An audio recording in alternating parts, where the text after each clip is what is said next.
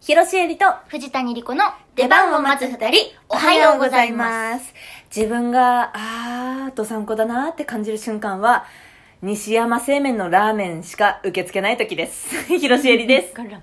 えー 自分があー京都人だなと思う瞬間は、テレビとかのうんなんかお店紹介の時に、うんえー創業60年の老舗でって紹介してると老舗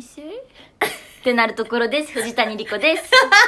いや、性格が悪いいやよ。そんなことない性格こ悪れい。出てま京す都よ人。あるあるあーやっぱ京都はすごい古いからね、歴史がね。しゃべあなんかそうなんなんやろねなん かそうや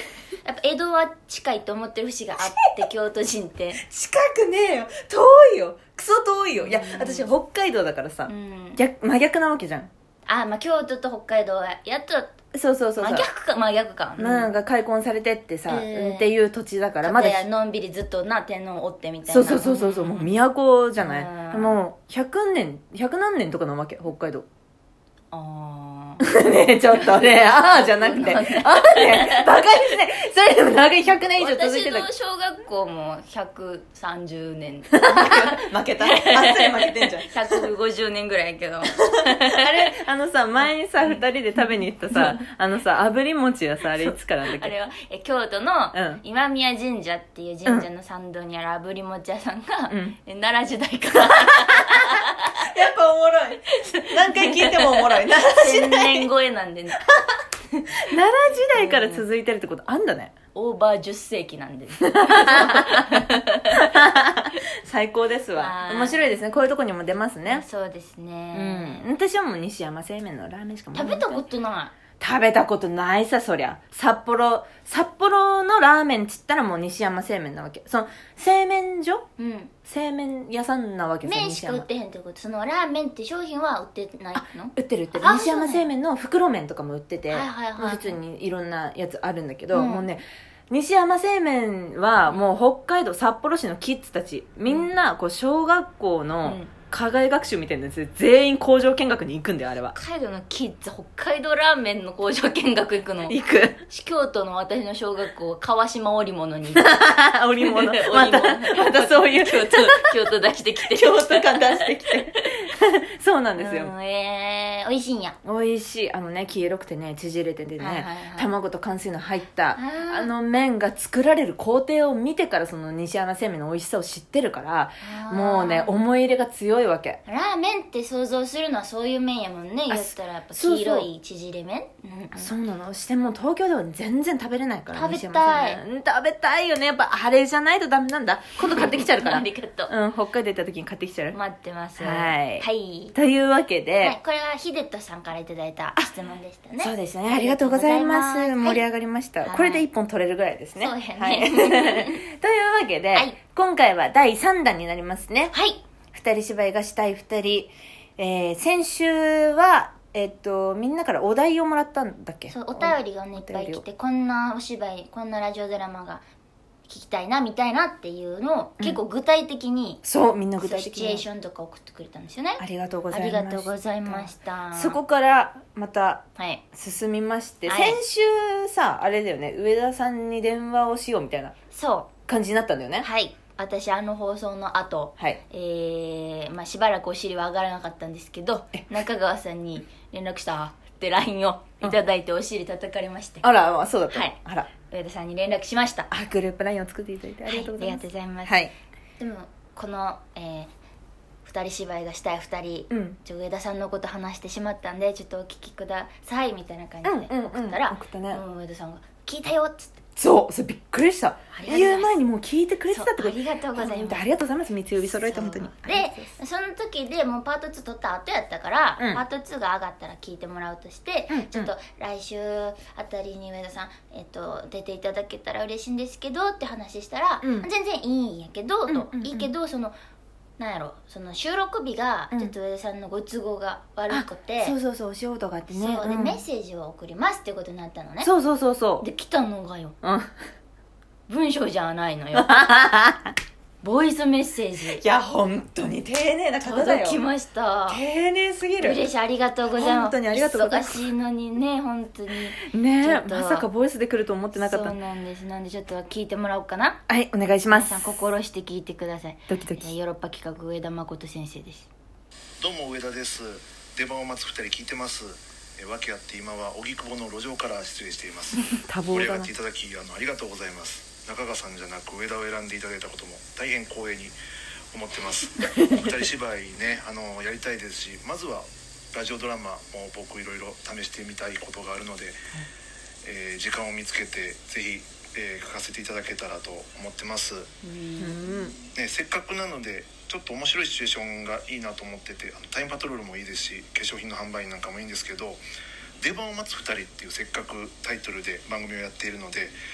出番を待つ2人っていう状況のシチュエーションをちょっとお考えいただけたらとてもありがたいと思ってます例えばオリンピックの開会式の出番を待つ2人とか、えーコスメポーチの中で出番を待つコンシーラーとかそんな状況があれば嬉しいです上田でしたはいといごいうことですありがとうございますご出演いただいたってことですよねいや今回もうもうもう声の出演ですよね本当に私たち初ゲストあ初ゲス トあらありがとうございます上田さんでありがとうございます光栄です本当にはいありがとうございますいやちょっとまたエンマ様たちのお力をねいやそうだねこれはうんそうだね本当にこれを踏まえてうんちょっともう一回はいちょっともう欲しいな聞きたいですね欲しがってばっかりだけどだからあれですよねその何の出番を待つうん誰々なのかっそうていうことだよねそう何の出番を待つどこにいる何をしている誰なの か いっぱいあるだ 5W1H みたいな感じでそうそうそうそういうことですね ありがとうございます。ちょっと、これは私たちももちろん考えますが、うん皆さんからもぜひ、エンマ様たちからもお伺いしたいですね。ねえうん、結構みんな具体的に考えてくれるから、ほんそうそうそ うそうともうスタッフさんですよ。そうそうそうそうそう本当にうんえ皆さん本当にみんなで作っていくもんですからね、ラジオ。そうよ、ね本当に、よろしくお願いしよろましす。くお願いしますでもいいね、オリンピックの開会式を待つ二人とかもめっさ、ちゃやりたいなやりたい。楽しそう。なんなん出番を待つ二人って何パッて思いつくのえー、なんだべうね。ん出番でしょ出番。ね女の子二人が出番待ってるってそうだよねでもあれだよねそれこそ本当にさコスメポーチの中っていうことだからうんうさん擬人化っつうかうんうんうん人うん間じゃなくてもいいわけでしょえっとカレー作る前の豚肉とかでもいいってことあそうそうそうそなるほどうねそういうことうん勝負下着でもいいってことあ出番出番待ちたいいや出番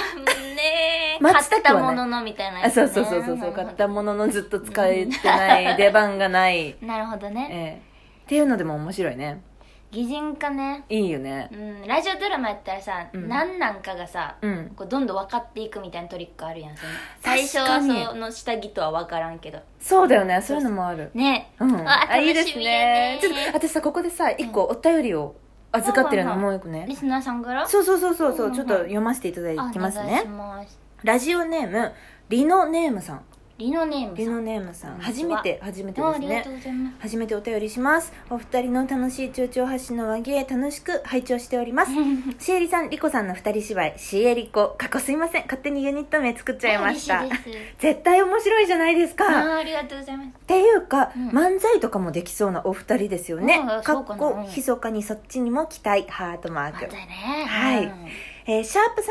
36のさらに二人芝居がしたい二人の回を聞いてて、うんラジオドラマ書いてほしいなぁと上田さんに絞り出すようにリコさんが言っていたのが印象的でした。あそして、時間 SF やりたいって盛り上がってましたね。そこで、なんか私、んんとクエスチョンの形をした小骨がつっかえうんどて、うしシたャのープ36は2回聞き直してみたんですああどうしたんでしょうが、はいやってますよねえこれ現在やってますよ ねこれブロードウェイラジオで時間 SF もののドラマリコさんやられてますよ ねラジオドラマやってんのにさらに二人芝居といえば先月岸田邦夫の戯曲の紙風船もブロードウェイラジオでやってんのに最近私二人芝居やったんだよね的な話が不思議なくらいちっ とも出てこないしその小骨かなああれすみまちせょんっとこれうんもしかしてパラレル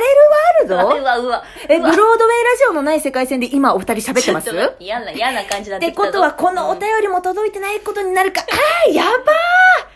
ああ、でも、だとしたら、合点が行く、すべてが。グループラインを作るっておっしゃった時も、上田さん、中川さんはグループに入れようとしてたけど、長野さんの名前は上がらなかったうん。いやいやいやラジオドラマの日を消してはならないと、とてもラジオドラマを愛してる中、長野さんのお名前は出てこなかった。変でしょえ、長野さんだけがいない世界線ですか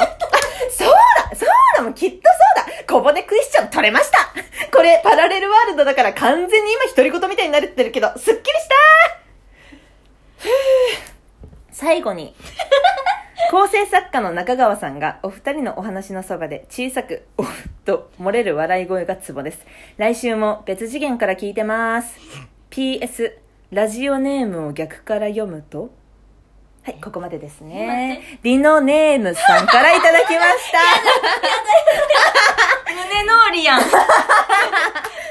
うです。長野さんからお手紙いただきました。ありがとうございます。中野さん、すいませんね。なんかね、あの、なんか、中川さんからもお話いただいたんですけど、あの、藤谷が喋る順番をもうことごとく間違えて、いろんな、 いろんな大きな大人たちが傷ついて、ちょっと悲しい思いをしたんだよっていうことを思い知らせてやってください っていうことで、それは本当にごめんなさいで長野もさんからいただきました。グループラインで長野さん招待するのは本当に意味わからないので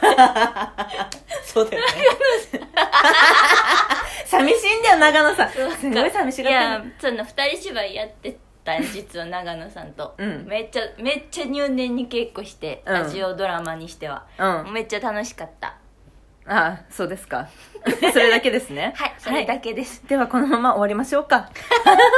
長野さん聞いてくれてありがとうございあますりがとうございます。はい、というわけで、えーこの番組は週に何回かトークを配信しております。そして、えー次のライブ配信が8月11日の水曜日夜22時頃からです。過去のトーク配信はラジオトークはもちろん現在、ポッドキャスト、Spotify、Amazon Music でも聞けます。どうぞよろしくお願いしまおす。願いします。では、広ロシエリと藤谷莉子の出番を待つ二人、お疲れ様でした